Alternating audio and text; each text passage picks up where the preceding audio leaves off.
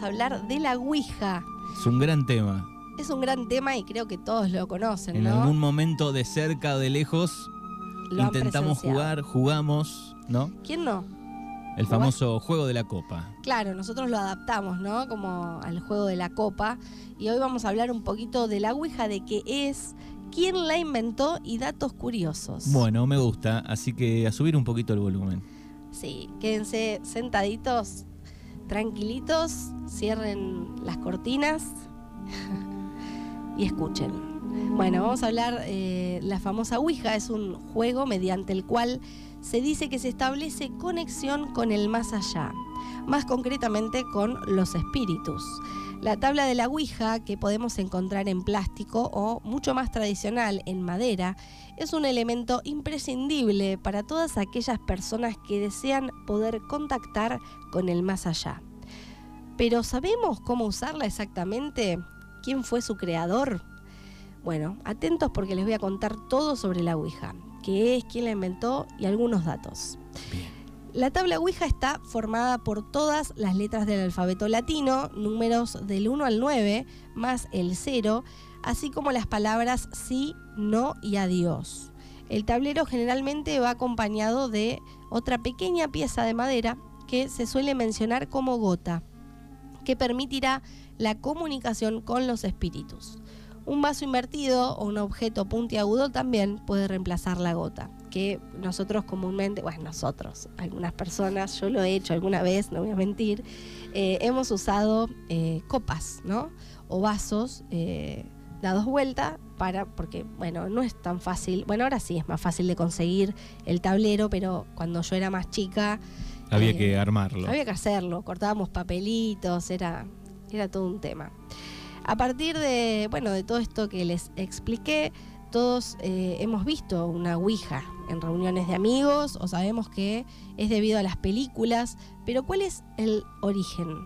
Se tiene la creencia de que es algo muy antiguo, pero lo cierto es que no es tan así del todo.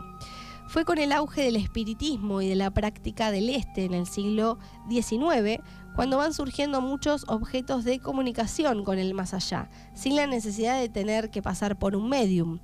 Según los informes, se encontraron bandejas grabadas con letras y números en casas en las que se practicaba espiritismo en los Estados Unidos a mediados de la década de 1880.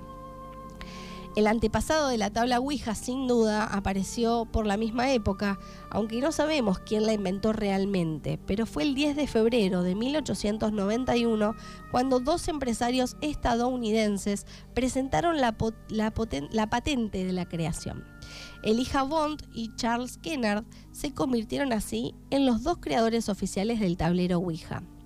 Sin embargo, el nombre de Ouija corresponde al empresario Charles Kennard, quien habría afirmado que significa buena fortuna en el antiguo egipcio, lo que hoy se ha negado, pero sin saber exactamente cómo la palabra le fue inspirada al ver el tablero.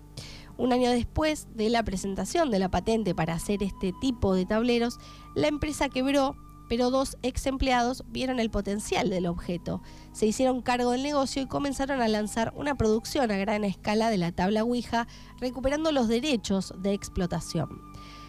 Bueno, la tabla Ouija y los medium fueron, eh, vamos a hablar un poquito de qué pasa a partir de, de esta tabla con los mediums.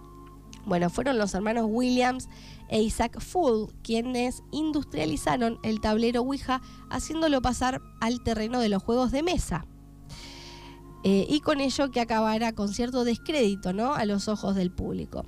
No fue hasta 1912 que un medium la utilizó durante una de sus sesiones, lo que poco a poco lanzó la práctica hasta, hasta el estallo de la década de 1920.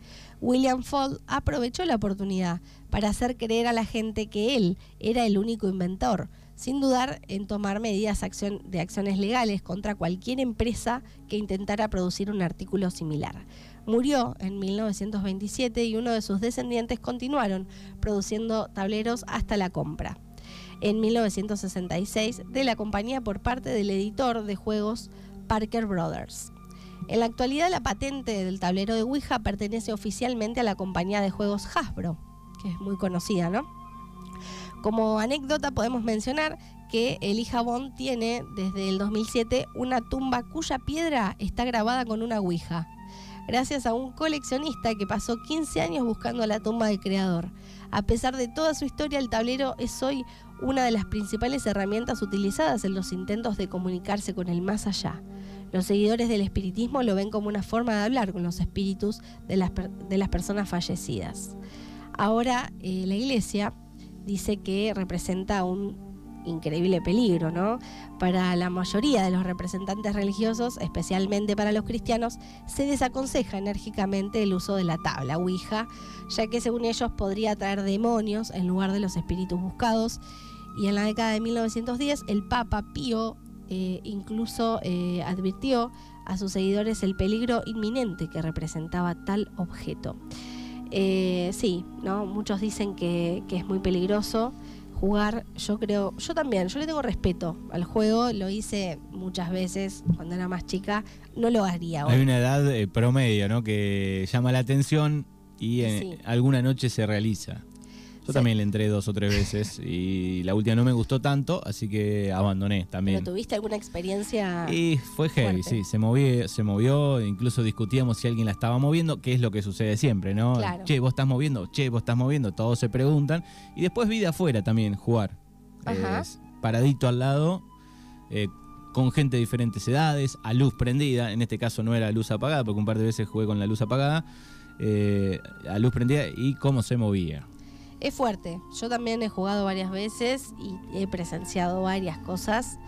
Eh, no jugaría de nuevo hoy. No, no, yo tampoco. Es raro, es raro lo, que sucede. Recién me puse a chequear eh, si se vendía o cuál se vendía en, el Mercado Libre, por ejemplo. Hay muchas caseras a la venta, pero me, me, matan las preguntas de los compradores. Dice, ¿hay alguna posibilidad de que se realice con el texto en inglés, por ejemplo? Le preguntan, dice que sí, el vendedor. Otra es si viene con el demonio incluido le pregunta y responde, eh, esto es el Mercado Libre, eh, eh, depende quién lo compre, puede que sí, puede que no, le responde el vendedor. Mira vos, sí, sí, vi que había en Mercado Libre tableros para Pero son, no son de, digamos, una empresa multinacional ni nada de eso. Me parece que son todos caseros, digamos, de usuarios que, los pintan de, o imprimen, pero de manera casera. Sí, pero yo creo que igual tiene poder eso. O sea, creo que es la energía, ¿no? Que uno le, pone, la intención. Y, que ahí atrae o no. Claro, exactamente. Y yo creo que efectivamente puede traer eh, algo bueno como malo. Eh, ese es el peligro, ¿no? Que no sabes realmente quién es el que está del otro lado. Y a los oyentes queremos saber también qué, qué, les ha pasado, si han jugado alguna vez. Dale, 2923 413880 y pueden dejar el mensaje. Y vamos a hablar de otro juego que eh, se viralizó en las redes sociales la noche del 26 de mayo y el miércoles 27 de mayo de 2015. La productora cinematográfica en su canal de YouTube Warner Bros. Latinoamérica sacó al aire el tráiler eh, de, una película de terror que se basa en este juego. Estamos hablando de Charlie Charlie. Eh, hubo un Charlie Charlie Challenge, eh, que es un juego de un lápiz y un papel, usualmente jugado por niños y adolescentes. ¿Este lo, tenés? no lo tengo, no lo tengo. Bueno, este, aunque ya se conoce el juego desde el 2008, no fue hasta el 2015 donde fue popularizado como por un usuario de la red social Twitter mediante el hashtag Charlie Charlie Challenge. Eh, yo me acuerdo de esto, como un desafío de internet, en el que miles de personas en todo el mundo lo jugaban mientras lo filmaban. En muchas partes eh, el juego estuvo prohibido por ser considerado acto de brujería y espiritismo, eh, debido principalmente a las inevitables comparaciones con el tablero Ouija, con el que tiene cierto parecido. Muchas leyendas urbanas existieron sobre el origen del supuesto Charlie. En el juego se utiliza una hoja de papel en la que se traza una cruz y eh, en las cuatro casillas se escriben las palabras sí y no dos veces, en forma consecutiva y a manera de sedamero. En el centro de la cruz se coloca un lápiz y encima de este se coloca otro lápiz, en modo eh, de que quede balanceado y equilibrado en la corta línea de la cruz. El juego comienza cuando los usuarios primero preguntan, Charlie, Charlie, ¿estás ahí? Y si el lápiz se mueve, quiere decir que el ente está allí. Y comienzan las otras preguntas que, el ente puede responder moviendo el lápiz hacia las casillas de sí y no, cerrando, como, eh, cerrando con preguntas como Charlie, Charlie, ¿podemos parar? Así se, finaliza el juego, ¿no? Y se dice que es importante que se termine, igual que con la Ouija. Eh, se cuenta que a Charlie se le puede hacer preguntas variadas, como consejos de relaciones amorosas o simplemente para animar fiestas. Yo no lo haría para animar mm. fiestas. Raro eso. Sí. Eh, pero varias leyendas urbanas dicen que el juego es muy peligroso, dado que representa la invocación de un espíritu aparentemente demoníaco. Así que tengan cuidado. Muchas fuentes afirmaban que Charlie era un demonio y otras que era un niño mexicano que murió asesinado. Muchas personas creen que este juego es diabólico y peligroso y ha afectado a muchas personas a lo largo del mundo, especialmente personas supersticiosas. Al ver varias sombras y al tener pesadillas eh, y alucinaciones, dicen que, eso les pasaba a las personas que lo jugaban. Eh, también cuentan que ha causado muertes humanas debido a la invocación del espíritu, quienes muchos lo consideran una entidad demoníaca.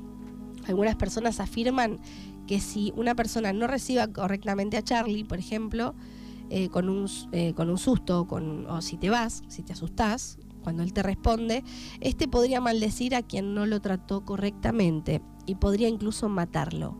Otros también dicen que si se les preguntan cosas sobre el futuro o preguntas obscenas, el ente podría maldecir a todos los jugadores, por lo que se debe tratar con mucho respeto. Aunque el juego ha sido muy jugado por jóvenes eh, por todo el mundo, que hay varios videos en YouTube en los que se muestra jugando este juego, ha sido prohibido en muchas partes por considerarlo un juego diabólico y es peligroso. Eh, y por ser peligroso, en lugar de, de ser un pasatiempo divertido e inofensivo para los jóvenes como otras personas creen. ¿Y ustedes se animan a jugarlo?